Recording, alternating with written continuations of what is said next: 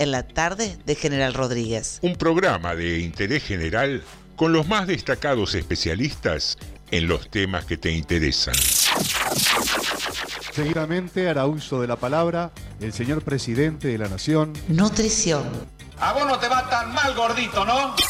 Tecnología espacial. Estas naves espaciales van a salir de la atmósfera y desde ahí elegir el lugar a donde quieran ir. De tal forma que en una hora y media podemos estar desde Argentina, en Japón, en Corea o en cualquier parte del mundo. Automovilismo y viajes. Dicen que soy aburrido. Aburrido.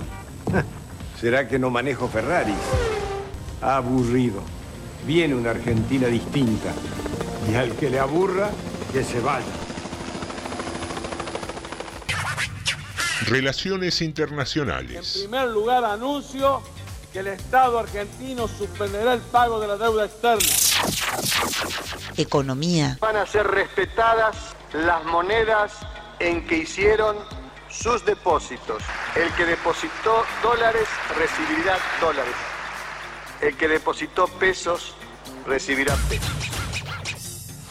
El análisis de las tapas de los diarios. Clarín, habla con la verdad, decile la verdad a los argentinos. ¿Qué te pasa, Clarín? Educación. Chicos, estamos en Harvard. Estamos en Harvard. Estamos en Harvard, por favor. Esas cosas son para la matanza, pero no para Harvard. Filosofía y oratoria. que la Argentina tiene, por donde lo mires, atractividades, oportunidades. Que ahora con el apoyo del narcotráfico, del, del ejército, fortalecemos la lucha contra el narcotráfico. Para bajar el nivel de litigiosidad que tenemos en la Argentina. Según el último informe del Sistema Nacional Penitenciario. Y lo que nunca puede faltar. Buena música. ¿Cómo les va? ¿Cómo están? Aquí Alberto Fernández con la música de Alberto. Dos temas que yo elijo dentro de la maravillosa música que pasan en ese programa. TDM, tarde de Morondanga. Tarde de Morondanga. Tarde de Morondanga. Lunes a jueves a las 18 por Radio Municipal.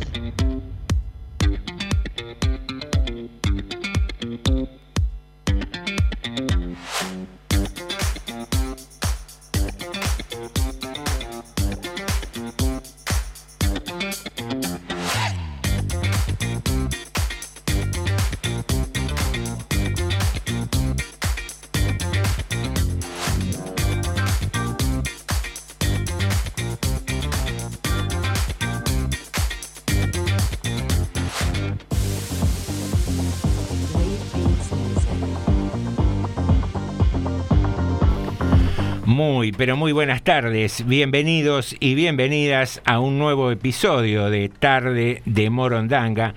Siempre aquí en FM 89.5, la radio municipal de General Rodríguez, que mm, no sé si será la mejor radio, hay muchas emisoras aquí en Rodríguez. Tampoco es algo relevante, porque qué es mejor, qué es peor, son conceptos muy subjetivos. Lo que sí puedo asegurar con absoluta convicción es que FM 89.5 es la emisora que más quiere a sus oyentes. Se ha generado con el transcurso del tiempo un vínculo afectivo que se ve reflejado en el ida y vuelta que se produce en todos los programas de la radio. Y aquí estamos en Tardes de Morondanga. Me mira con el ceño fruncido quien hoy se reincorpora a esta mesa, el señor Alejandro Kreuski. Muy buenas, tardes. Buenas tardes, buenas tardes. ¿Cómo anda, don Kreuski? Bien, bien, le, bien. le dieron un poco de descanso de, Sí. de la febril actividad de la semana. Sí, hoy pude, bueno, dejar ese, ese laburito y dije, bueno, vamos a estar un ratito, por lo menos que he fallado durante dos semanas, la verdad, me he tenido que hacer otras cosas. Bueno, pero esto se termina ya, en realidad hay cosas que se terminan hoy, es el fin de campaña electoral, eh, día, ya mañana entramos en la veda, el partido se, se termina de jugar el domingo y bueno, y el lunes volvemos a la, no digo la normalidad, pero volvemos a, a las funciones A- habituales, a ¿no? seguir en la senda. Sí, las funciones habituales que tiene esta labor. Muy bien, completa este tridente ofensivo la señora Norma D'Alessandro, a quien le digo ¿Cómo estás, Normita? Muy bien, muy bien. Buenas tardes, compañeros. Buenas tardes, Alejandro. Buenas tardes, José. Buenas tardes, Jorge. A toda la audiencia, bienvenida. Muy bien, muy bien. He recibido comentarios del programa de ayer que nos hemos reído mucho. Me comentaron y que era y que se transmitía ese buen humor a, bueno. a la audiencia. Está bueno. Así que está bueno levantar el ánimo en tiempos que son a veces medio difíciles. Y estamos aquí para precisamente hacer eso, compartir algo de alegría, compartir algo de noticias, algo de música y charlar un poco de todo. Señoras y señores, habitualmente tenemos una consigna y hoy pensaba que es el día de las librerías. El día de las librerías, saludo a los amigos de Librería Macondo, que Sí, habitualmente es allí donde adquiero los libros. Y hay un viejo adagio, un proverbio, que dice que hay dos clases de tontos, los que prestan libros y los que los devuelven. Y hurgando un poco en ese concepto, inspirado tal vez en eso, se me ocurrió preguntar y preguntarnos qué cosas no prestarías o qué cosas no pedirías prestadas. Yo voy a arrancar con algo que a mí me genera cierto rechazo. Nunca he ido a jugar al bowling o he ido solo a los lugares donde te permiten usar tu propio calzado, porque había muchas canchas de bowling donde había ahí una especie de zapatero inmenso que te daban los zapatos adecuados para la pista, para no maltratar la pista, y siempre me dio cierto recelo ponerme un calzado que no fuera el mío. Por ejemplo, los zapatos es algo que no pediría prestado ni prestaría. Y generé una ola de silencio, un tipo Sí, sí. antipático, no me quiere prestar los zapatos. Creo que tenía una fiesta el sábado y me iba a pedir los zapatos Sí, de los zapatos de taco pensando. me iba a pedir justo. Sí, para ir a bailar. claro, justito. Norma, Alejandro, ¿qué cosas no pedirían nunca prestadas o no prestarían? A, Mm, Mm, los dejé a mí me cuesta mucho, eh, si es para pedir, me cuesta mucho pedir dinero. No, me- horrores me cuesta. No sé si es por ego o por vergüenza, me cuesta mucho, mucho pedir prestado un dinero.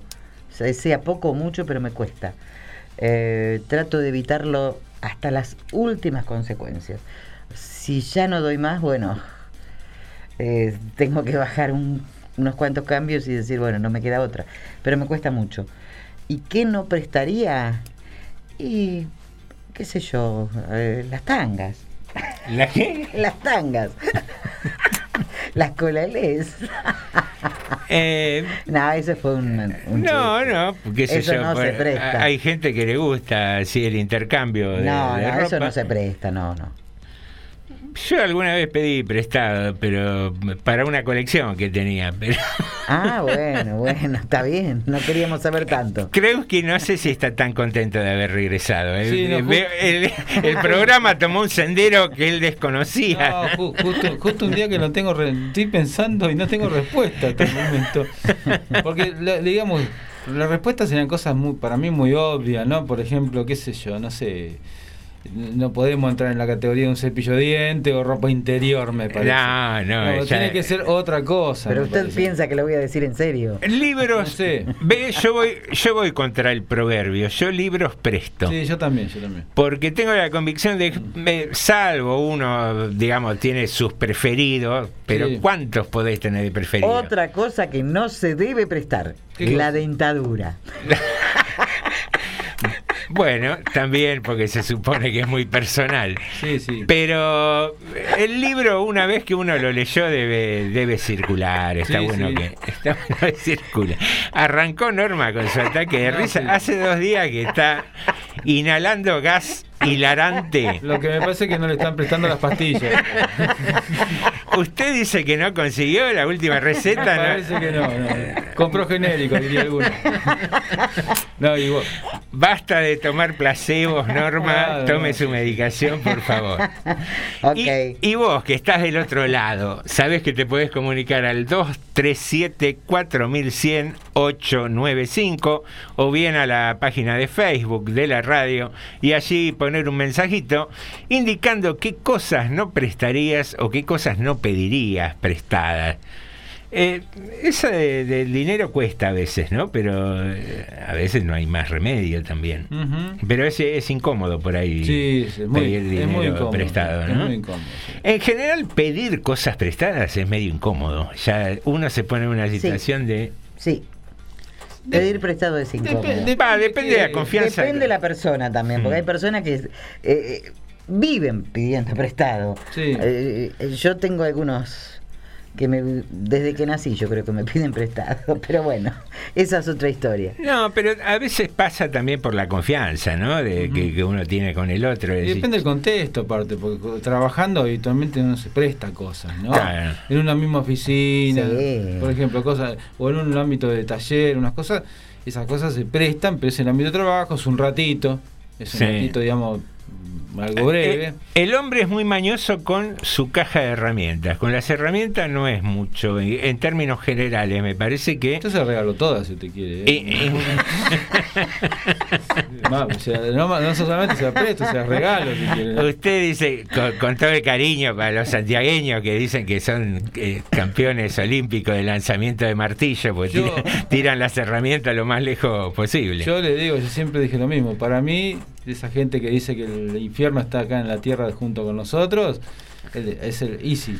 El Easy, el, ¿cómo se llama el otro que vende herramientas cosas para trabajar? Ese es el infierno en la tierra. Epa, no. Va- A mí me gustan mucho las herramientas, me ¿No sos, las de, ¿No sos de reparaciones caseras así? No, Si no, queda más remedio. No la sé, ha, ha hecho, pero si no queda más remedio. no, no por hobby, ni, no, ni loco. no, ni loco. Para cambiar el foco, eh, llama al electricista. No, no. Co- Cosas elementales hago, pero y si puedo evitarlo. Le pasás por el costado. No, si se puede evitarlo, evito. Que digamos tranquilamente. Entre las mujeres la ropa es algo que se presta, ¿no? Habitualmente. A mí mucho no me gusta eso. Ah, ¿no? Pero bueno, sí. Como viene una amiga y te dice, che, Se tengo una prestar. fiesta, ¿no tenés algún Si vestido? es una amiga y bueno, no me dice, mira, no tengo, sí. Sí. Pero no me gusta mucho pedir prestado. Por eso digo, eh, me suelen pedir prestado. Pero me cuesta también decir, che, mira, no tengo un evento y quiero ropa. No, me arreglo con lo que tengo yo. Ah, sí. Sí, me cuesta. Muy bien. Tengo, hoy les voy a que ver un poco el ritmo habitual del programa, ¿no? Para después vamos a ampliar seguramente esto. Bueno, para los radiantes estamos viendo hoy un par de cortes de, de- de calles. eh, Sí. Una, la avenida Bernardo Irigoyen y Boati, que tiene que ver con un accidente que hubo hace un par de meses, por lo menos falleció un chico de- que- apodado Maxi, un accidente de moto contra una camioneta. Y acá en la comisaría, hace minutos por lo menos, no sé si siguen estando, bueno, está la, la familia de Santiago, un chico que es de Moreno, pero que vino a la fiesta acá en General Rodríguez, se terminó herido por un arma blanca. Aparentemente, después de no se sabe cómo, pero eran todos, todos habían estado en la misma. Por detrás se dijo que era un robo. Pero ahora se sabe que no. La misma madre está diciendo que en realidad los atacantes estaban en la misma fiesta que estaba él y que esto fue la salida. Bueno, están pidiendo también avances en las causas. Bueno, estas cortes estamos viendo en este momento en General Rodríguez. Uno acá enfrente de la comisaría, o sea que corta la calle de Abril, la avenida España, y el otro estaba cortando Bernardo de Irigoyen a la altura del supermercado Día. Venimos con ese tema. Tenemos algún audio después para pasar también, para ampliar un poquito más todo esto, ¿no? Muy bien, te mantenemos al tanto de las últimas novedades. Damas y caballeros, es un buen momento para arrancar con nuestra nómina musical. Vamos con Loco, tu forma de ser, Jorgito.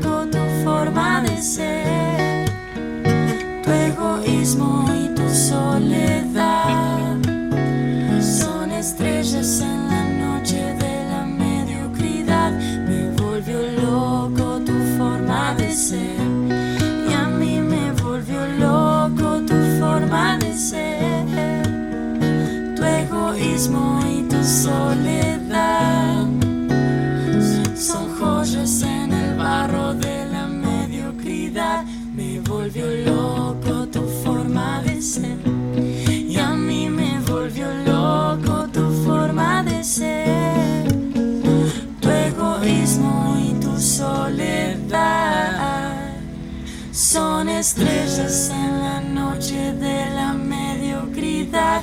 Ah, Terapia, yo voy a terapia hace muchos años. Le cuento estas cosas, mi terapeuta me dice, bueno, pero tenés que ver, vos por ahí sos como muy infantil. Yo digo, mira, a mí me rebota y a vos te explota. Estás escuchando TDM, Tarde de Morondanga. la realidad vista con humor.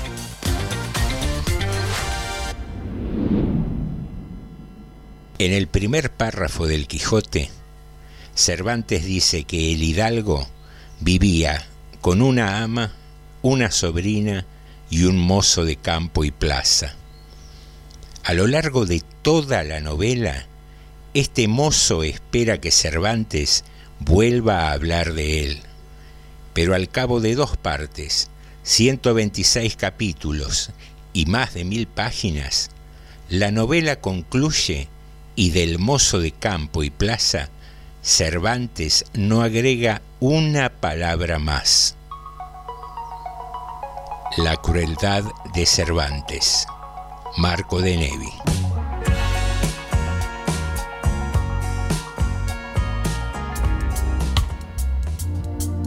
Estamos compartiendo Tarde de Morondanga. TDM.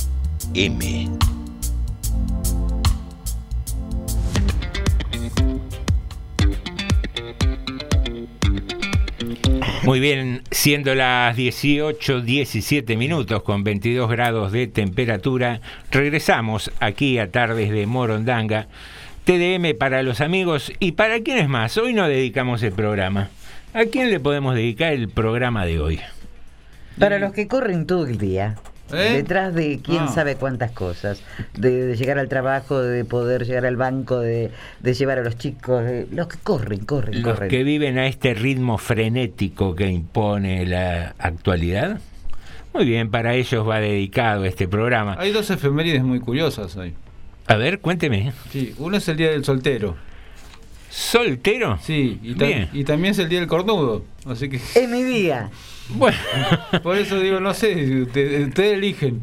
No sabía que... Cornudo, mire, nadie se salva, yo creo. Hay, Pero hay un dicho, sí ¿no? De no sé qué, los cuernos, nadie está exento. De la muerte y de los cuernos nadie se salva.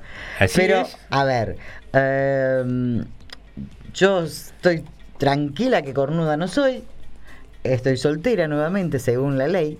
A usted me corroborará, me dirá sí o sí o no. Después de ciertos años de viudez uno vuelve a ser soltero ahora. Sí, en realidad técnicamente el Estado es viudo.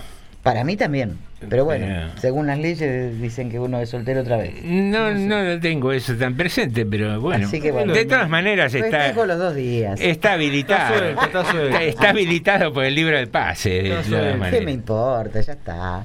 Pero más allá de eso, hemos hablado del Día del Soltero, una efemérides, y también de eh, cierto toque de infidelidad con esto de, del día. Eh, Es un, un adjetivo que siempre me resultó desagradable ese.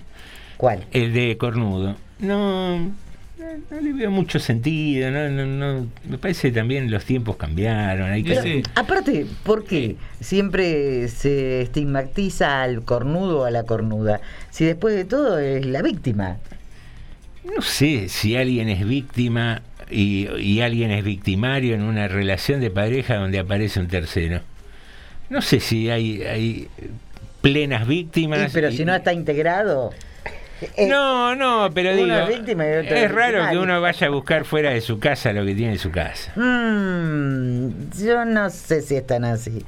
Bueno, ustedes los hombres tienen otra forma de mirar Los las hombres cosas. solos para.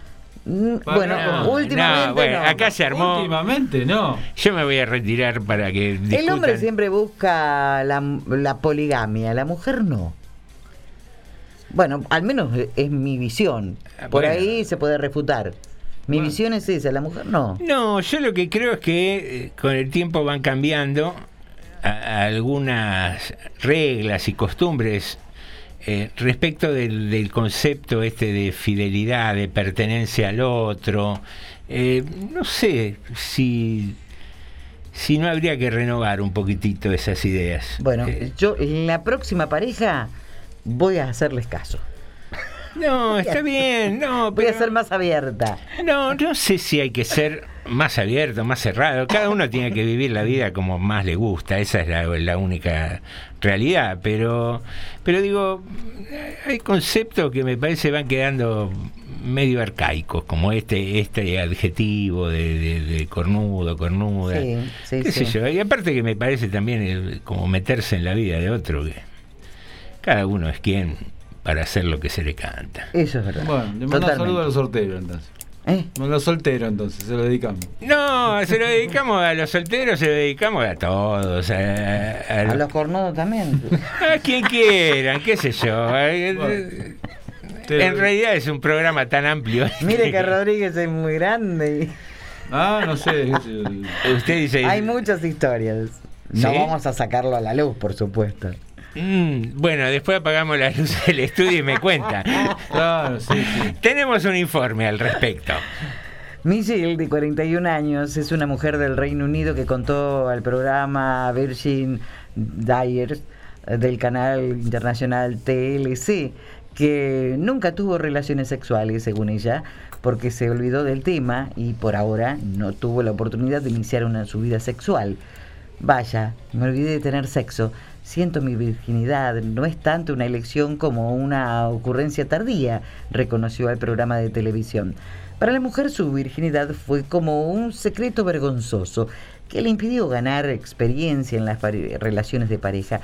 Por eso decidió hacer una fiesta de presentación para revelarle a sus familiares y amigos que nunca tuvo relaciones sexuales. ¿Por qué?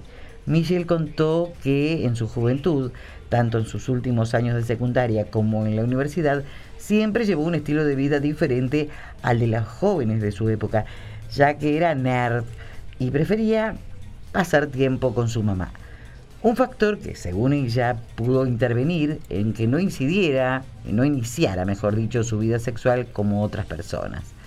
La primera vez que la mayoría de la gente tiene la oportunidad es en la escuela secundaria y yo era una friki, una nerd y un poco tonta. Yo no aprendí ese estilo de vida social de la universidad, estaba perfectamente feliz de ir a casa, ver televisión, tal vez ir al cine el fin de semana con mi mamá, aseguró. La mujer también le contó al programa que nunca vio a un hombre desnudo y que por el momento solo besó a dos personas. Explicó que alguna vez intentó tener intimidad, pero que, aunque sabe que el acto no debe producir miedo, se asustó y terminó vomitando, ya que le parece aterrador explicarle a alguien que jamás tuvo relaciones. Traté de tener una relación y fue algo muy importante. Besándolo al final de la noche estaba tan asustada que literalmente vomité, relató. La fiesta, según su testimonio, Michelle no planea morir sin tener una experiencia sexual, por eso consideró importante gritarle al mundo aún no ha tenido intimidad. Y para la mujer la fiesta de presentación fue una buena forma de iniciar. Espero que publicarlo despierte algo de interés Definitivamente no estoy planteando morir virgen en absoluto. Desde mi experiencia previa con las citas, el, el, problema no era tanto el acto, sino el secreto, manifestó. Finalmente la mujer le contó su secreto a sus seres cercanos y al hacerlo se sintió liberada. Tener este secreto a la vista hará que mi vida amorosa sea más fácil porque no será secreto, afirmó. De hecho, aunque pensó que se burlarían de ella, los asistentes a la fiesta la aplaudieron y apoyaron, respetando su vida y decisiones. Muy bien, un, curioso caso de, una mujer de 40, 41 años que hace una reunión con su familia y ahí declara esta circunstancia. Digo, ¿cómo, cómo pesa el, el, bocho ¿no? de cada uno de nosotros, lo, lo, que imaginamos, lo que van a decir, lo que van a pensar? Porque eh, se desprende de este informe que era más el rollo que tenía la mujer o, era mayor el peso que le significaba para entablar un vínculo con alguien contarle que era virgen a los 41 años que enfrentar el vínculo en sí, ¿no? Ay, yo no sé si decirlo o no decirlo. Me da vergüenza. Yo no sé, la verdad. ¿Puedo decirlo o no lo digo? ¿Sí? Hable normal. Bueno, mire, ¿qué quiere que le diga? Yo creo en esta señora porque a mí me pasa lo mismo. Yo soy virgen, pero por fiera. ¿Qué quiere que le diga? Eh, iba, iba a ser. seguir, pero este, digo, ¿qué neces yo una cosa que no entiendo es que qué necesidad de hacer público esto, ¿no? Este, la mujer. Porque más allá que vamos a que le pasó. Porque no se quiere morir virgen, por eso. ¿Y qué tiene que ver? Pero puede, puede hacer cualquier cosa sin contar los cuatro Puede poner un pasacalle por ahí. Claro. Bueno, pero porque le daba vergüenza cada vez que tenía a alguien cercano decirle, no, yo soy virgen. Y no le, da nada. Le daba vergüenza. Rompe el asunto que hay que romper listo. Y no, vio que se descompuso el estómago. Bueno, está bien. Psicólogo, hay psicólogo, hay psiquiatras hoy en día qué sé yo, pastores, lo que usted quiera. No, sé, qué sé yo. Físico nuclear, lo que quiera, qué sé yo. Hay para eso.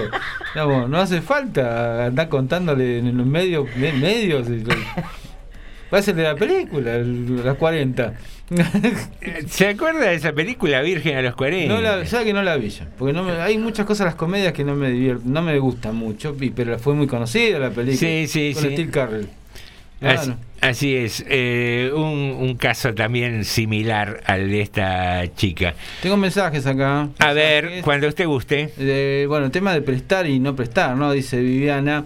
No presto dinero, no, no pido prestado marido porque no lo devuelvo, dice. Y después dice, hola Norma, mujer que conocí, sos muy bella dama. Y hablando de las herramientas, si yo tengo herramientas en mi casa, no tengo pulso para usar la agujereadora, dice. Ay, me pasa lo mismo. Y después acá la tenemos a Leticia con un mensaje de audio, vamos a tratar de escucharlo. A ver, Leti. Y tengo un par más. Buenas tardes, tarde de Morondanga. Volvió Alejandro y volví yo. No, pero yo estuve con muchas nanas. Recién ayer anduve un poquitito mejor. Estoy, tuve una intoxicación con una comida comprada, eh, asado y pollo. Mm. Me intoxiqué el sábado con el carbón, no sé qué era, y ay, ya estoy mejor, por suerte, ya pasó el susto. Eh, ¿Qué no prestaría? Yo, yo soy del sí fácil para prestar, pero... No prestaría más dinero porque no me lo devuelven. Eh, no prestaría libros porque no los he recuperado más desde que iban mis hijos a la, secundaria. Nunca recuperamos los libros, nunca, nunca. Hasta le he prestado acá en la escuela bicentenario a, un, profesor que venía de Merlo, y no sé, los libros de de mi adorado maestro de mi mamá, Dardo Malvino, y así hasta el Martín Fierro, no lo recuperé más, no presto más nada. Dijo, no, no compro, no vendo, no presto, pero es muy embromado, prestar es muy embromado. Así que bueno, si no, los abrazo, los saludo, les doy un beso grande a los tres, a Jorge, y bueno, lo sigo escuchando. Estoy escuchando con celular, por favor, se me cayó la radio, ya la llevé a arreglar. Así que los abrazo. Un saludo a Vivi Garuso, que, anda con, unas nanitas también. Bueno, y tenemos acá un mensaje, un par de mensajes en la página que dicen lo siguiente. Eh, primero Sandra dice, yo siempre vivo prestando, presto todo, no pediría prestado calzado por la forma de mis pies. Qué bella tarde de Morondanga, que van a escuchar el equipo completo. Y después, Carlonzo P dice, infidelidad, uno come caviar en casa. ¿Está habilitado una milanesa de bar cada tanto? ¿Qué sé yo? Un amigo de la casa, Carlos, que, que nos escribe y nos manda un mensajito. Y Sandra y Viviana, agradecemos los mensajes de todos los oyentes que van sumándose y participando un poco con la consigna del día de hoy. Y que se mejoren prontito, ¿eh? Que Sí, una sí, tenía unas sí. nanas, la otra se intoxicó, Leticia, que se mejoren prontito, gracias. Ese es eso- nuestro deseo. Hubo un momento que alguien, creo que Viviana, dijo que le, le tiembla el pulso, Mm. vio con la agujerea- agujereadora. y a mí me Peligroso pasa lo eso. mismo. No, no, no, porque yo hago, lo marco todo, miro qué voy a poner para este tornillo. Todo bárbaro, pero después tengo que poner uno del 12 más o menos, porque voy agrandando el agujero. No, es, es un tema ese, no, no puedo controlar el pulso. Todo un peligro. Señoras y señores, vamos a escuchar algo de música aquí en Tarde de Morondanga. Vamos con los Rollings, con Bestia de Carga.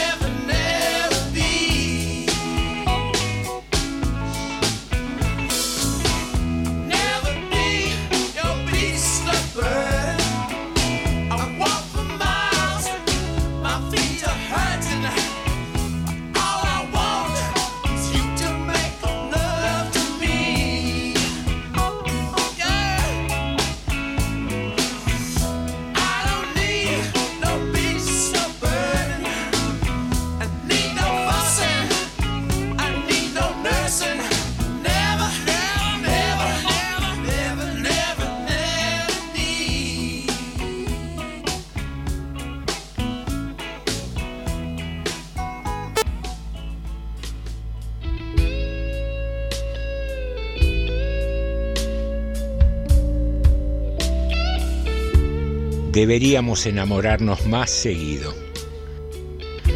No importa si no fuimos correspondidos la última vez. El amor nos vuelve más amables, más alegres, más optimistas. Y solo por eso vale la pena enamorarse. Andrés Ixtepam. Norma D'Alessandro. ¿Y quién más? Alejandro Kreuski. ¿Y quién más? Y José Nicotera. Te estás olvidando de alguien. Con la operación técnica de Jorge. Ahora sí, todos juntos hacen TDM. Tarde de Morondanga.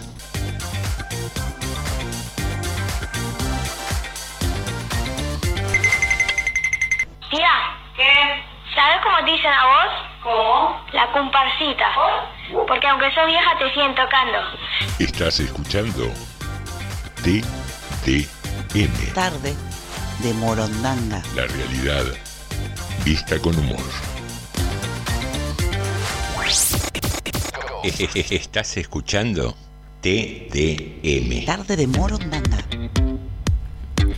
Muy bien, aquí regresamos al episodio número 38. 38 programas ya llevamos. ¿eh? En los 40 va a haber sorteo, como es habitual, en los números redondos. Y en los 50 directamente tiramos la casa por la ventana. Eso. ¿De dónde viene esa frase de tirar la casa por la ventana? ¿Sabe que no sé? eh?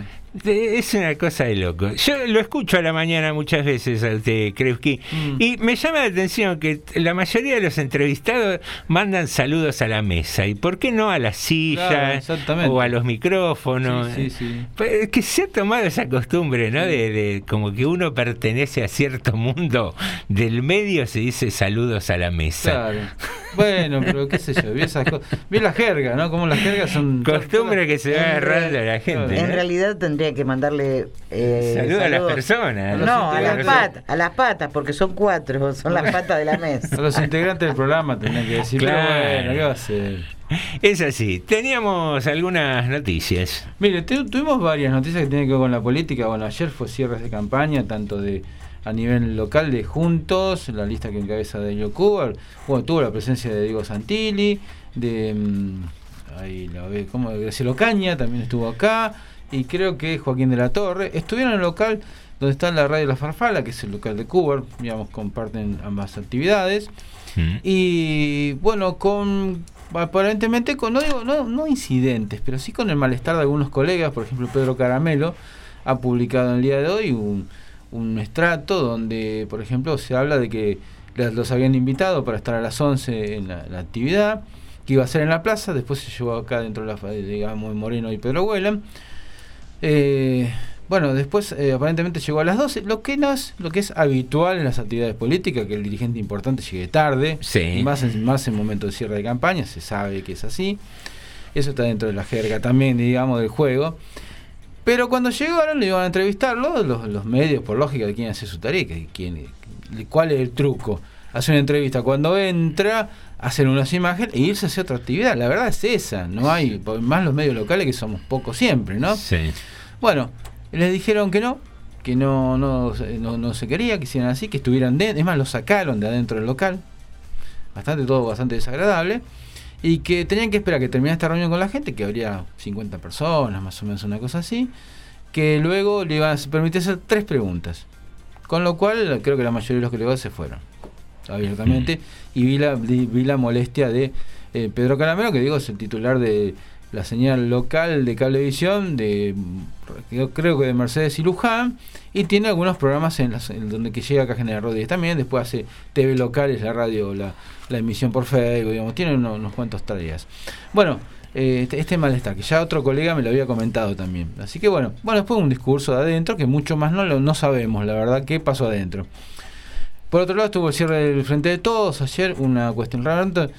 Esto no implica resultado electoral lo que estoy diciendo, pero una realmente una masividad en la, en la, asistencia de la gente al Club con Vicente López, que llenaron las instalaciones del Club Vicente López y quedó casi otro tanto afuera de lo que estaba adentro. Algunos especulan entre 1.500 y 2.000 personas, pongámoslo la cifra, digamos, pero lo digo, había, yo a grosso modo le digo, por lo menos otro, cin- de- a lo que estaba dentro lleno, repleto, otro 50% más. Mucha gente. Uno de los cierres más masivos, uno de los actos más masivos a nivel político que hubo en Rodríguez, con un discurso del intendente instando por lógica a tratar de revertir la situación de las primarias, ¿no? Básicamente, y no dejar, no, no volver a lo que nos dejó juntos, o cambiemos, o como se llame, esta- hasta el 2019. Eso es un poco. Y después pasan otras cosas. Algo que lamentablemente nos pasó a nosotros acá en la radio municipal. Tenemos, nosotros esta semana hicimos, eh, seis- íbamos a hacer seis entrevistas con los seis primeros candidatos de las listas. Bueno, estuvo la izquierda, estuvo estuvo la gente Randazo, estuvo este, mm, Avanza Libertad, eh, bueno, Rubén Blanco, que es del Partido Federal. Estuvo Manuel Lannister, presidente del Consejo Liberante del Frente de Todos, y el que no pudimos sacar al aire fue Darío Cubar. No tuvimos forma, no hubo forma, habíamos acordado para el día de hoy, hace 15 días más o menos, le habíamos pedido una entrevista, le dijimos que iba a ser en vivo, si podía venir, nos dijo que sí. Esta semana nos cambiaron un poco el juego, que también entendemos esto, que no podía venir, pero bueno, iba a ser por teléfono. La entrevista, bueno, la íbamos a hacer por teléfono. Íbamos a hacer la sesión para que estuviera la gente, pudiera escucharlo acá en estos micrófonos. Bueno, hoy empezamos a llamarlo, empezamos a llamarlo, empezamos a llamarlo. No hubo caso, no había caso, no había caso, no había caso. Bueno, nos habían dicho que iba a viajar a La Plata, un, al acto de cierre de campaña de, Santilli precisamente. Sí. Nos, eh, después me dicen que el acto en realidad fue era a la tarde, no era ahora. No había sido la mañana, a las 10 de la mañana, que era el momento que tenía que hablar con nosotros. Bueno, seguimos intentando hasta las 11 de la mañana más o menos, no hubo caso, y por ahí recibimos un mensaje de Marcelo Basilota, que no es candidato en esta elección, que bueno, que Darío Cuba no podía porque tenía reuniones, que si queríamos nosotros lo sacamos a él. Nosotros dijimos no. Nosotros hablamos con todos los demás y hicieron candidatos, no teníamos un gerente en las demás de campaña, Claro. un jefe de campaña. Así que finalmente, lamentablemente, no tuvimos la suerte de que eh, Darío Cubar hablara con nosotros. Cosa que se viene negando hace un tiempo largo.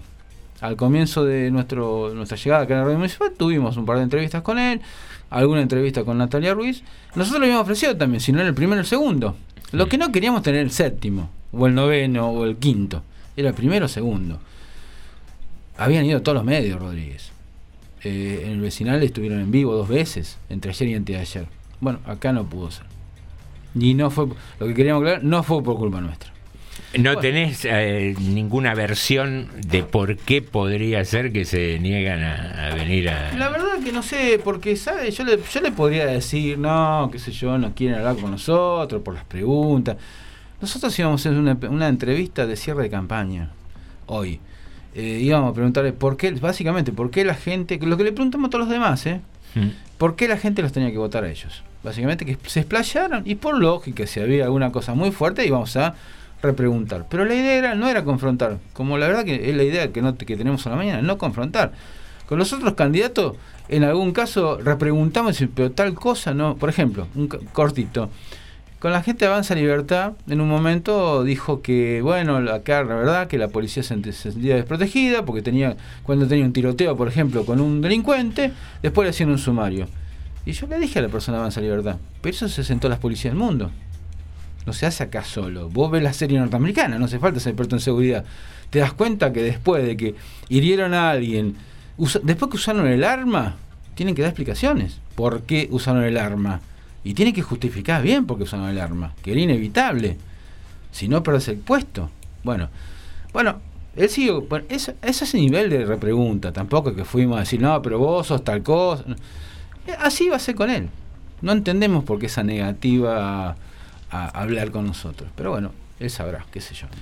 Tengo una consulta, porque no sé ni siquiera quién es el candidato. La gente de Avanza Libertad eh, te- tiene coincidencia con las declaraciones que hizo Esper respecto de, de hacer queso gruyere a un par de delincuentes como, como prevención.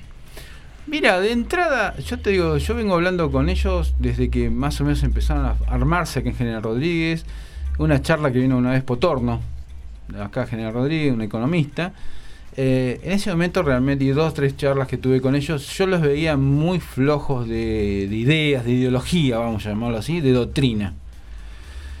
Eh, ahora me parece que se han ido endureciendo a la par de Esper, por ejemplo. ¿no? Esa es la sensación que tengo, porque da la sensación como que les, les garpa ese discurso duro.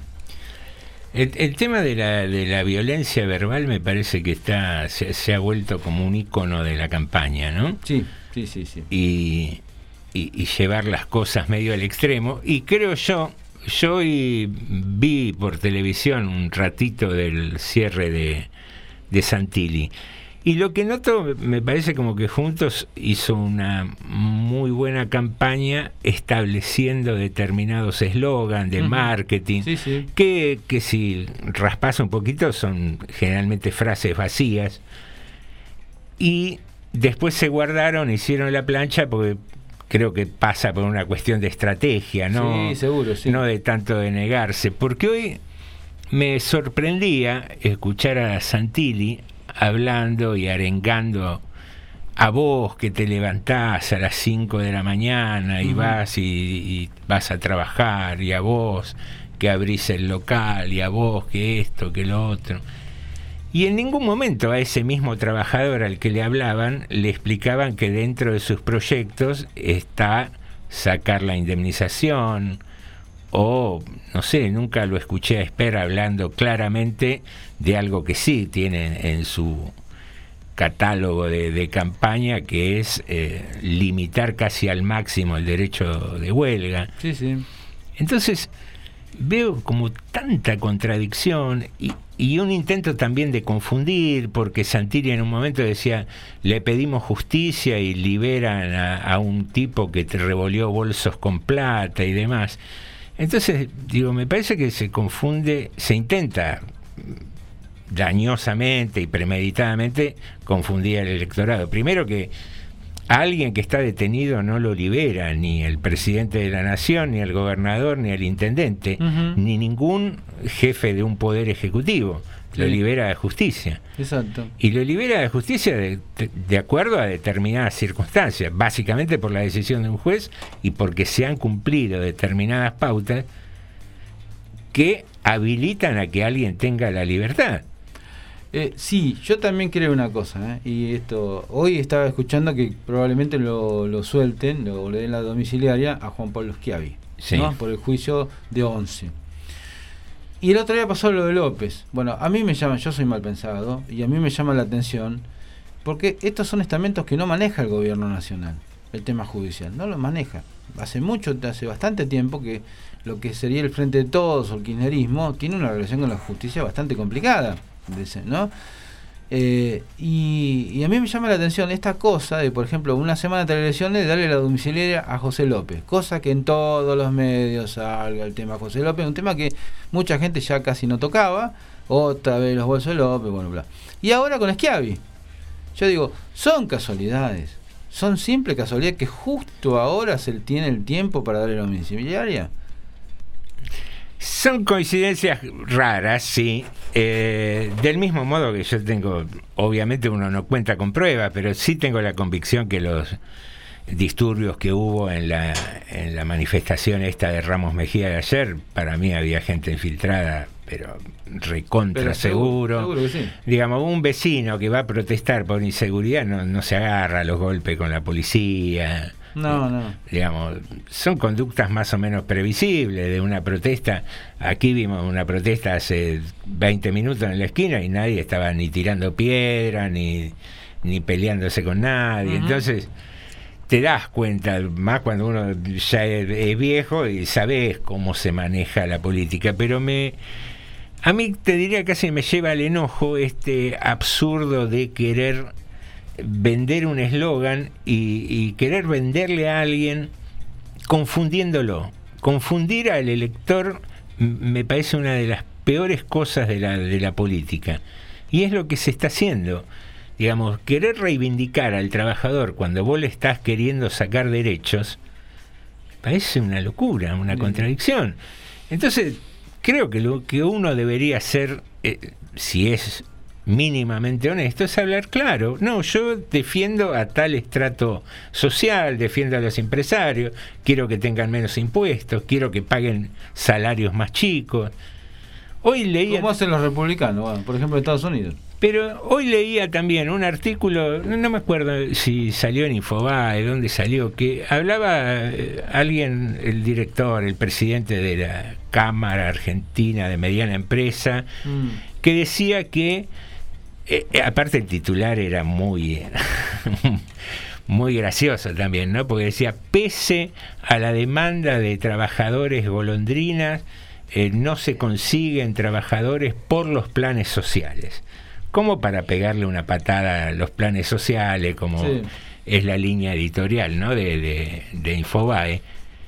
Pero lo que no aclaraban es que generalmente los trabajadores golondrina están en negro, Mm. mal pagos. Sí, Y aparte, si el Estado te da un beneficio, que es un plan social, ¿por qué querés que vayan a laburar casi como esclavos, sin ningún respaldo después de previsional, de obra social, de accidente de trabajo, y encima que se trasladen para levantar una cosecha durante un mes, dos meses, y después los largás duro todo el Está año? bien, pero eh, digo, ¿hasta cuándo se va a pagar eh, un plan social si no hay una estrategia de ubicarlos, insertarlos en un trabajo Norma, legal? pero los hay. Está la estrategia para insertarlo en un trabajo. Está en este momento cambiando puesto de. Es más, hubo el otro día hubo una ley presentada por Massa, ¿no es cierto? Que se quiere hacer. Lo que pasa, yo te digo, y a mí me da gracia que los mismos tipos que se quejan de estas cosas, durante cuatro años le sacaron las funciones a la gente que tenía planes, planes sociales. Le sacaron las cosas para que la gente solamente cobrara y no hiciera nada. Acá lo vimos en General Rodríguez. Claro, eso, eso es lo grave. Desarmaron todas las cooperativas que había, por ejemplo, que hacían trabajos, acá en General Rodríguez, en la gestión anterior, y los dejaron sin hacer nada. Porque a cualquier persona le gusta tener la dignidad. Bueno, entonces lo que digo es... Ser digno. Sí, igual yo tengo una apreciación bastante particular al respecto. Esto de, de la dignidad del trabajo y demás me parece que es un speech que nos han vendido históricamente. Un ser humano que deja a su familia, da tiempo de su vida, ocho horas, diez horas, viajando, yendo viniendo. A ver, lamentablemente no hay otro sistema hoy inventado por el hombre, pero no deja de ser un esclavo asalariado, porque está poniendo su vida y su tiempo a disposición de otro a cambio de dinero. Entonces, el plan social es una idea fabulosa en estados de emergencia, en estado de crisis económica. Sí coincido con lo que decís vos, si vos lo prorrogás durante 10 años, 12 años, 15 años, o estás siendo muy inepto que no lograste cambiar las circunstancias económicas para que se genere em- empleo, o también hay un grupo social de altísimo poder que es tan, eh, no sé, tiene tanta avaricia que no genera salarios que al tipo que cobra un plan lo tienten para dejar el plan e ir a trabajar. Porque esto no estoy hablando de, de un gobierno o de otro. Porque No, no, yo tampoco, estoy fíjense- hablando- Fíjense que no varió. Yo estoy hablando de lo que significa Sí, para mi concepto el trabajo y también lo que hacen determinados empresarios o determinados comerciantes, aún digamos empresarios pequeños, emprendedores, como les quieran llamar, que te dicen, uy, no consigo un empleado para el negocio, qué sé yo. Primero, ¿lo querés contratar en blanco? Y no, porque si tengo que pagar impuestos. Y bueno, poné el lomo vos. Andá a levantar la cosecha A la vos. vieja usanza, porque eso se usó Yo te durante digo, yo años. te- el otro día hablando del tema de la precarización de los- la gente que vende cosas, por ejemplo, ¿no? En la calle y la gente que trabaja para estas nuevas aplicaciones. Bueno, nos decía, eh, hablando de esto, un vecino, Eduardo, de acá, nos comentaba que dice, no hace falta las aplicaciones. Hay, hay unos comercios, General Rodríguez, pero debe ser de todo el país, no solamente Rodríguez, y vos de todo el mundo, que por ejemplo le ofrecen trabajar a una persona por 600 pesos por día, 10 horas por día. Vos sacás la cuenta con, estamos hablando de 15 mil pesos, ¿no? Por mes. Y yo lo que, cuando él contaba esto, digo, si un comercio lo único que puede pagar es 15 mil pesos por mes a un empleado, no necesita el empleado.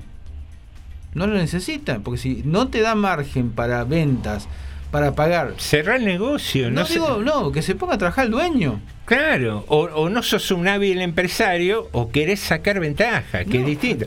El costo laboral, que tanto lo mencionan desde los pequeños emprendedores hasta las grandes empresas, generalmente no es el más caro.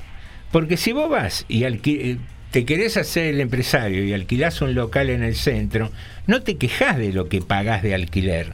de la fortuna. Ahora, tenés un empleado y querés que labure 14 horas por día por 20 mil pesos.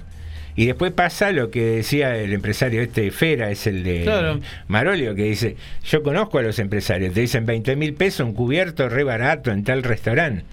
Y después no le quieren pagar, no sé, 50 mil, 60 mil pesos a un tipo que deja 8, 10 horas por día su vida para ponerla a disposición de otro. Es así. Bueno, tengo un mensaje acá de Viviana que, que me debe estar cambiando el tema, lo que dice Viviana. No debe ser de esto porque vino ya hace unos minutos, pero se lo vamos a pasar a Viviana. Buenas tardes, buenas tardes.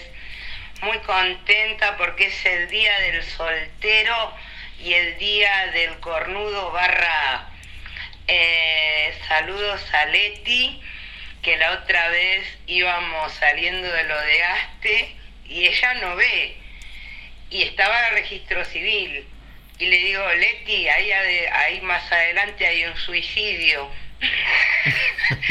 y pasa Leticia y le dice felicidades, felicidades a los recién casados. Ay, qué risa con esta Leti. Bueno, a todos los solteros conocidos les mando un fuerte abrazo y cariños. A todos los ornamentados y ornamentadas de la vida, también fuerza. Yo doy fe de que conozco personas y conocí personas así, pero no voy a nombrar. Eh, mucho humor, la verdad que me estoy riendo. Bueno, muchas gracias. Eh, Mira, cuando uno, perdón, José. Sí, sí. Cuando uno es cornudo, lo que hay que hacer, una tiza y pasarle la tiza, viste, como el palo de. Al palo De no, billar. De, de billar, y ya está. Bueno, volviendo a- al tema este que, que veníamos hablando, esto de confundir al electorado, de la misma manera que esto de, la, de los liberales, las ideas y la filosofía liberal, yo traje a propósito un par de audios donde dos líderes para mí políticos con, con mucha lucidez hablan de no confundir lo que son las libertades personales con la libertad de empresa. Vamos con el 22, Jorge. no, usted es colega de Huntington, que, o hasta hace poco Huntington estaba en Harvard. Eh, usted sabe que él considera que para que la democracia sea gobernable eh, no tiene que provocar la participación ni buscar la igualdad. Este, nuestra concepción de la democracia es exactamente la contraria. En el campo económico también hay una definición distinta, ¿verdad? Eh, nosotros creemos que la escuela de Chicago y que todo lo que se confunde con libertad individual, con libertad de empresa, no, no es lo mismo. Creemos que el mercado tiene que ser regulado por el Estado, creemos que hay una tarea del Estado, un papel del Estado en materia de distribución, porque el mercado no construye escuelas ni hospitales, creemos que hay un rol del Estado en materia de crecimiento, en la asistencia social, en la justicia social. Todo esto ha sido olvidado. El Estado mínimo, que a usted le gustaba un poco, también lo de Nozick, ¿eh? lo repetía a menudo. ¿Usted sabe que a Nozick ya no le gusta tanto? Me, me alegro mucho, sobre todo algunos discípulos de Nozick. ¿eh? Se da cuenta, él, él, eh, era una, un poco la filosofía del cinismo, ¿verdad? Era- era- Ahí escuchábamos a Alfonsín hablando con Grondona allá por los 90 y, y marcaba esta diferencia, ¿no? Que uno dice, tenemos tan metido en la cabeza eso de que, que comentábamos recién, Norma, de, de la dignidad de trabajar, del empresario que da trabajo. de- Nadie da nada en este país, ni en este tiempo, ni en este universo si alguien contrata a un trabajador es porque va a ganar plata. No lo hace de bueno. Entonces, si el Estado no interviene de alguna manera para regular estas apetencias desmedidas, porque a ver, eh, es sentido común. Yo tengo 10 empleados. Y si no existieran los convenios colectivos de trabajo, yo sí le puedo pagar 500 pesos por día y se los pago. Y si hay dos que vienen a trabajar gratis, mejor. Nadie va a ser generoso cuando hay plata de por media. Entonces, eso me parece que es algo que continuamente se ensalza al que da trabajo a este, o hay que reducir impuestos, y nadie se preocupa por la pérdida de del poder adquisitivo del salario. No escucho a nadie que diga, no, porque los empresarios están muy complicados con los costos. El que está complicado es el que se levanta a las 4 de la mañana, camina 5 cuadras por una calle de tierra y tiene que tomarse un colectivo y el tren para ir a laburar 12 horas en negro. Totalmente. Que si tiene un accidente no se lo paga nadie. Ese está complicado. Vamos con el otro audio, Jorgito.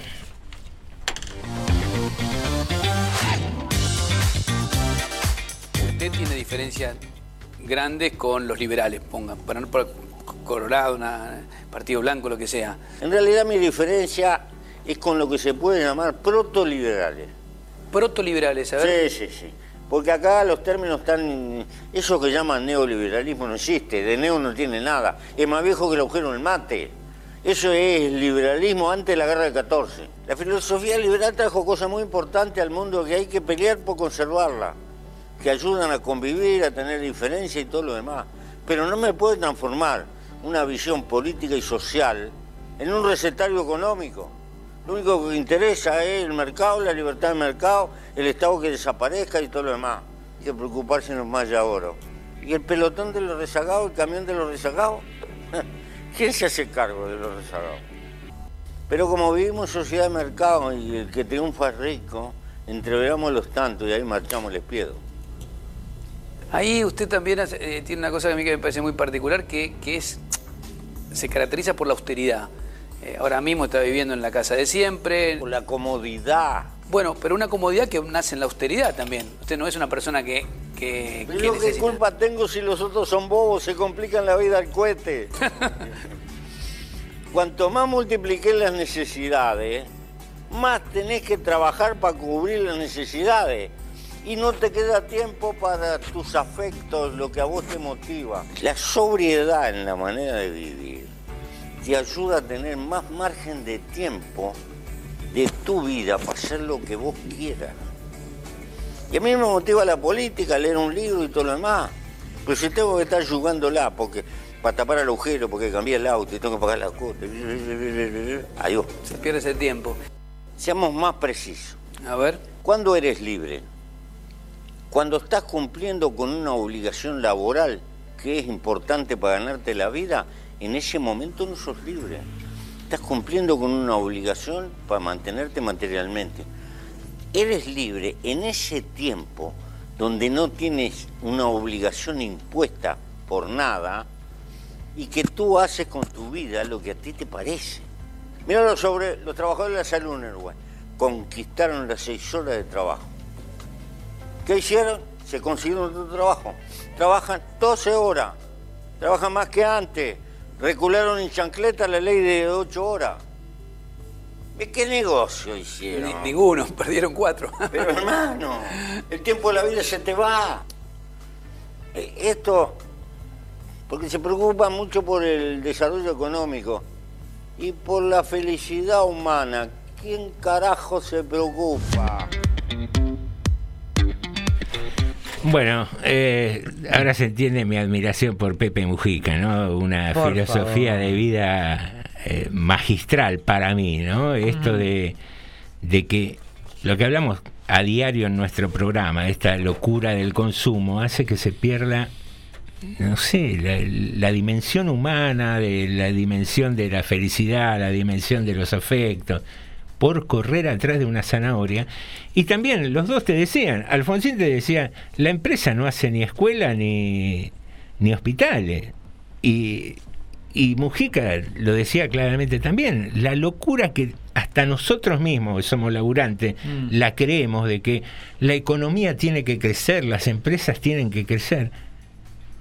¿Por qué nos metieron eso en la cabeza? Las empresas tienen que crecer, implica que los tipos se hacen cada vez más millonarios. Estaría bueno que digan, todos los trabajadores tienen que pasarla bien también alguna vez. Qué sé yo, suena medio utópico, suena Pero medio sin- ingenuo, Sin pero, trabajadores no habría empresa. pero a eso... Entonces el poder en ese momento, ¿quién lo tiene? ¿La empresa o los trabajadores? Lo que pasa es que si uno no entra, hay 20, 100 atrás. Bueno, también, también hay que trabajar en la educación de todos nosotros, de no volvernos egoístas, en plantarnos. Eh, el tema de agremiarse, con, con todas las críticas que pueden tener los gremios, porque yo no veo muy sensato que un tipo se establezca 40 años como secretario general de un gremio, eh, me parece que toda la dirigencia debería ser un, un mea culpa y- y, y revertir algunas cosas. Pero el tema de agremiarse y, y defenderse en común entre los más débiles tiene su razón de ser. Porque si no te aparecen estos modernos, liberales, libertarios, que te dicen, no, vamos a sacar las indemnizaciones. Yo te quiero contratar y te echo cuando quiero. No, entonces, como con el tema de levantar las cosechas, anda a levantar la bola cosecha. Yo me quedo con el plan. Gano menos, pero vos me querés esclavizar. Entonces se justifica también al tipo que, su única alternativa es un plan, por falta de oportunidades. Yo lo que digo, yo entiendo, entiendo por lógica la posición de los trabajadores, toda mi vida fui trabajador, nunca fui empresario, la verdad.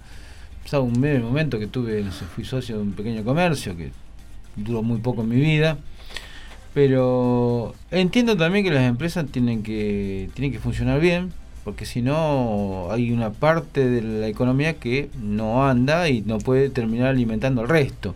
Es una necesidad económica. Pero también creo fuertemente en el rol del Estado. Yo creo que el rol del Estado tiene que regular.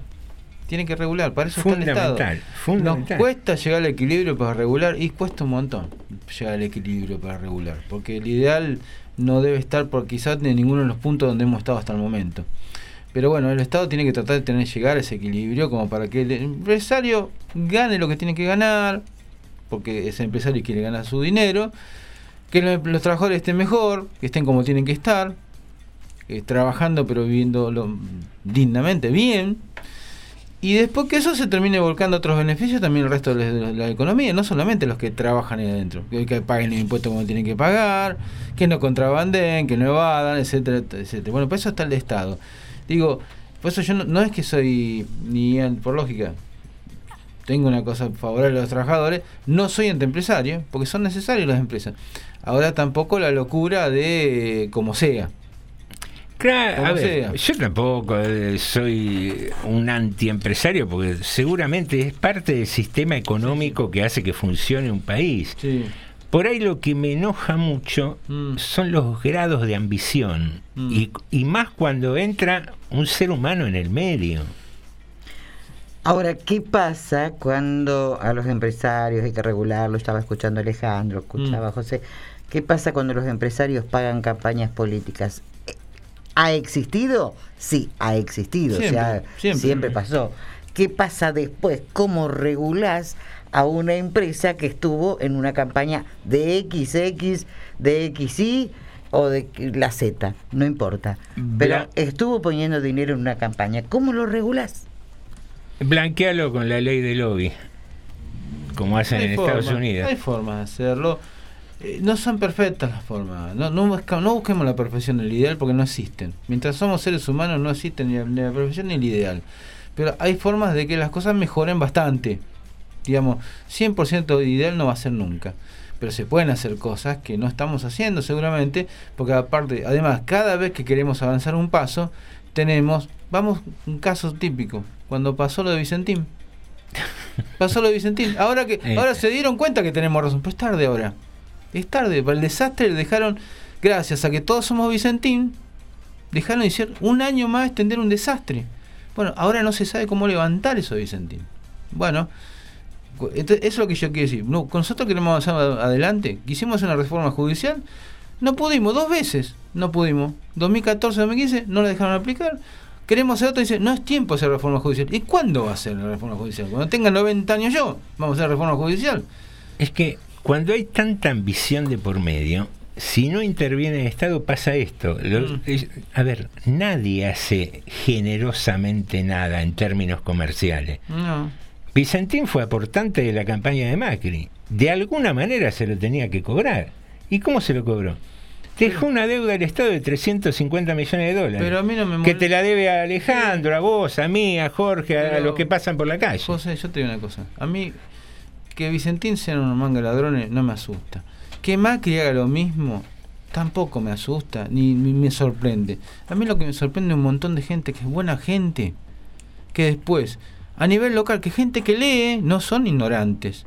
Pero, Pe- eh, pero eh, que compra eslogan. compran eslogan por odio a al peronismo, básicamente, y al sector progresista. Le tienen odio y compran estos eslóganes muy fácilmente, ¿eh? muy fácilmente los compran. Eso, eso es otra cosa que también me... Pero me parece Me- que nos fuimos de tema porque eh, yo no hablo solamente de Macri ni, ni de un partido en particular, yo digo de todos, casi todos reciben de las empresas. ¿Los aportes? Sí, ¿Cómo regula el que llega al poder? Hay regulaciones en este momento. ¿Cómo Eh, hace? No se, cum- no A- se cumplen de Acá pero no hay se, regulaciones. Exacto, no se controla, pero tiene que haber un registro de aportantes a las compañías. Ay, eh, yo, y acá disculpen que, que va a aparecer otra vez, este, por lógica no es, no es imparcial lo que yo voy a decir.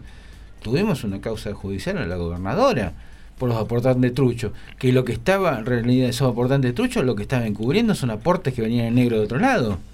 Por eso era tener 100.000 aportantes truchos para cubrir en realidad a dos tipos que te dieron un montón de guita. Porque fue eso, capitales que bueno, os puedo explicar dónde salieron. Entonces después Juancito Gómez, que no tenía donde quedarse muerto, te había puesto 20 mil pesos en la campaña.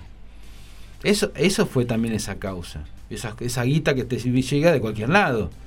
Bueno, qué sé yo. Es que, no sé, a mí me, sinceramente me enoja mucho en estos tiempos donde hay tanta, tanta crisis, tanta miseria, tanto hambre, que, que se tome el tema de la ambición de concentrar más y más y más Eso son- dinero. bueno, eso, pero eso es parte del ser humano. Sí, pero Alejandro, el si, el Estado no interviene y, y- y fuerte, Sí. eh, a ver, hay cosas que son vergonzosas de todos los dirigentes. A ver, están con lo de Cristina, que si cobra la pensión de Sí. ella, que era de Néstor. A mí, esto es Mm. absolutamente personal, a mí me parece una vergüenza de Cristina con el patrimonio que tenga, que tiene, siga cobrando eso del Estado Mm. Sí, y no lo ceda al discutir, Estado. De, la misma manera Sí, que. Macri, Macri cobra su pensión como presidente. ¿A vos te parece que un tipo como Macri necesita esa guita del Estado? Yo te, Eh. puedo, yo te podría dar ejemplos a nivel local. Entonces, De gente que vos decís, eh, necesita, y no te, no te voy a dar nombres porque son, son gente que ha estado, viene hace largo rato dando vuelta por acá, no es de este gobierno, no es del gobierno anterior, es que se aprovecha de beneficios impositivos. Y vos decís, con lo que vos ganás, necesitas no pagar las tasas municipales. Es que esas cosas irritan. Vos decís, loco, hay, hay un 50% de la gente que no entra en los límites de morfar todos los días. Ahí está. Eh, justamente estaba pensando en Bueno, eso, eh, José. cuando cada vez que se quiere hacer algo, vos, vos fijate, cada vez que se quiere tomar alguna medida importante, aparece el tema de los sueldos de los políticos. ¿O no es así? Sí, ¿Cuántas pero- veces estamos y no discutimos otras cosas y volvemos? Cada vez que Nisman, el sueldo políticos y otros temas aparecen siempre, son como una eterna ruedita. Pero, pero ¿por qué es el latiguillo? Aparte, y también es mal informar a la gente, porque ah, vos le bajás un 30%, un 40% de, de la dieta a los legisladores, ¿y sabés lo que significa una insignificancia No, en, no arreglás- no arreglás nada. eh, en el presupuesto del país? No arreglás nada. Y después tenés empresas como Farmacity que se pidieron el auxilio del Estado, una empresa que no dejó de facturar durante toda la pandemia. Cuando tengamos hasta la hora 20, que lo Mm. vamos a tener muy pronto, ¿verdad? Y, estamos bien. Ojalá se dé nuevamente esto y ahí me gustaría hacer más preguntas. Bueno. Pero preguntas y hacer un, un debate si quieren. Muy bien. Sí. Yo tengo, no sé si quiere algo de Vamos a hacer una pausita y ya cerramos con las noticias después. Vamos con Charlie García, con su tema. Uy, algo que a mí ya se me cumplió. Charlie dice: ¿Cómo me gustaría ser negro?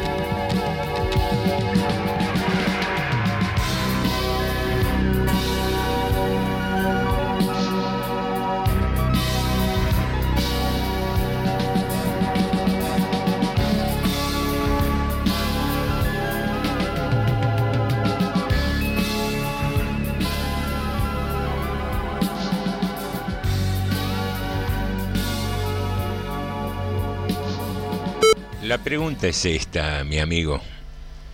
¿Hay tantos hijos de puta como uno cree?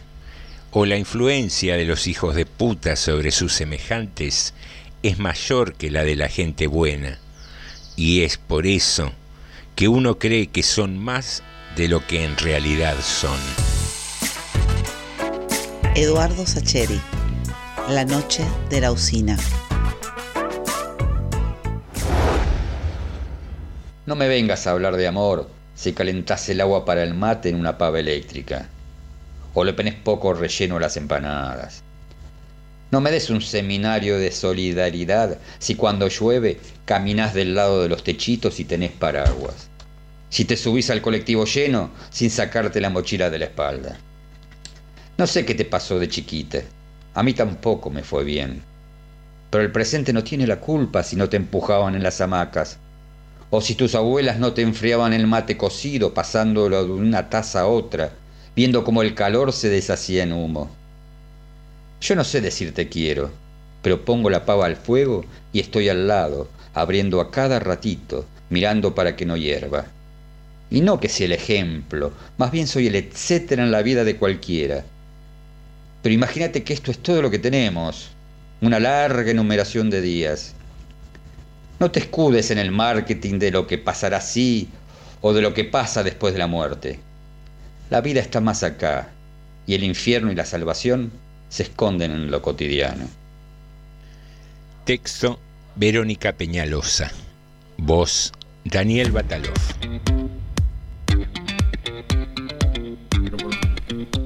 Muy bien, aquí estamos y regresamos al último bloque de tardes de Morondanga. ¿Tenemos algunas noticias, señor? Sí, tenemos audios también acá, que a ver, vamos a tratar de pasar. Uno de, de Viviana, vamos a ver si lo escuchamos bien.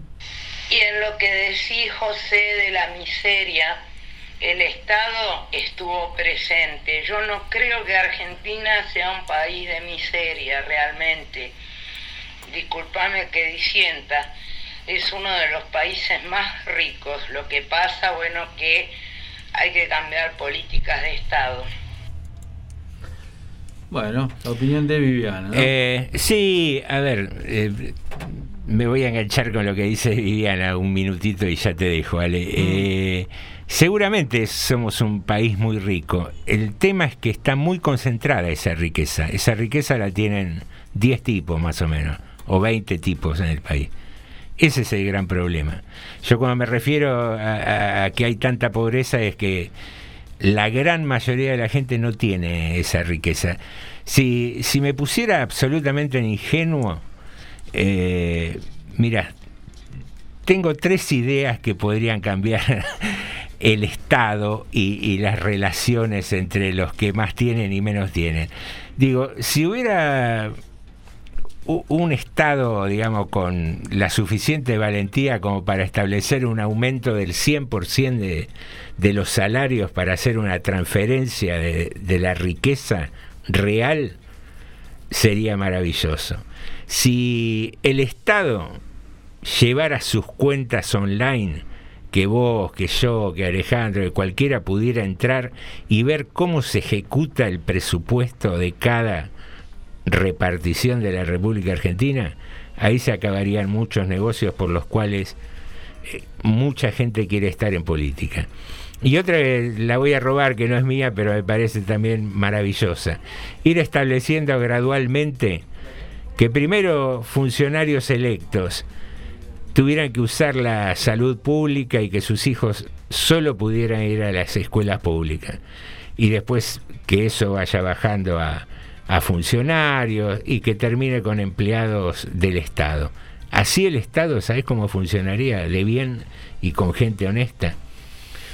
Un sueño nada más. Creo Bueno. que lo escucho con las noticias. Sandra nos dice palabras sabias que pasé de escuchar al Pepe, más Pepe necesitamos. Sí, también necesitamos más poder político de, sí, para hacer ciertas cosas que a veces nos faltan.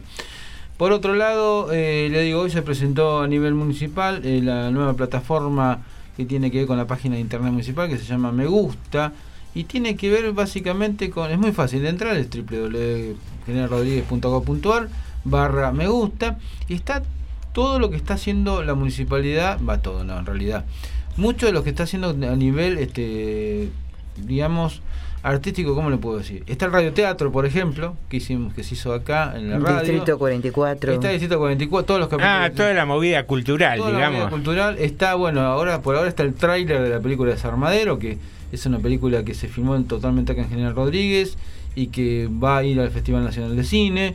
Eh, está, bueno, hay varias actividades. más. Internacional. Festival Nacional. Internacional. Bueno, claro, le- le- que es el, es el festival más importante que tenemos en Argentina, el de Mar del Plata.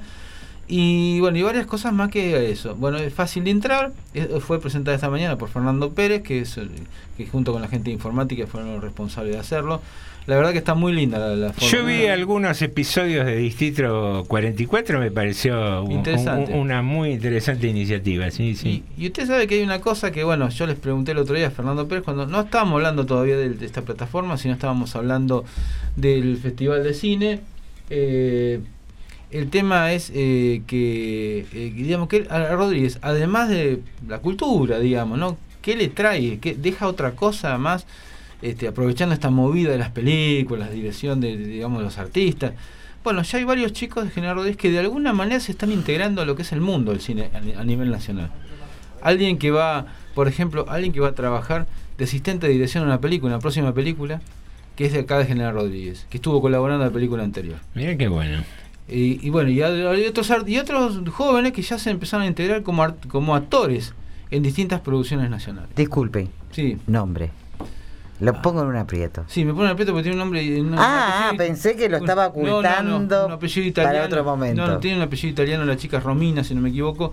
Tiene un apellido italiano que no me, no me lo acuerdo exactamente, no lo quiero decir. No, se está bien, está bien. Mañana paso. lo ampliamos. Mañana es difícil. No, pero fomentar actividades culturales genera eso, la, la multiplicación de iniciativas, de, de- de creación.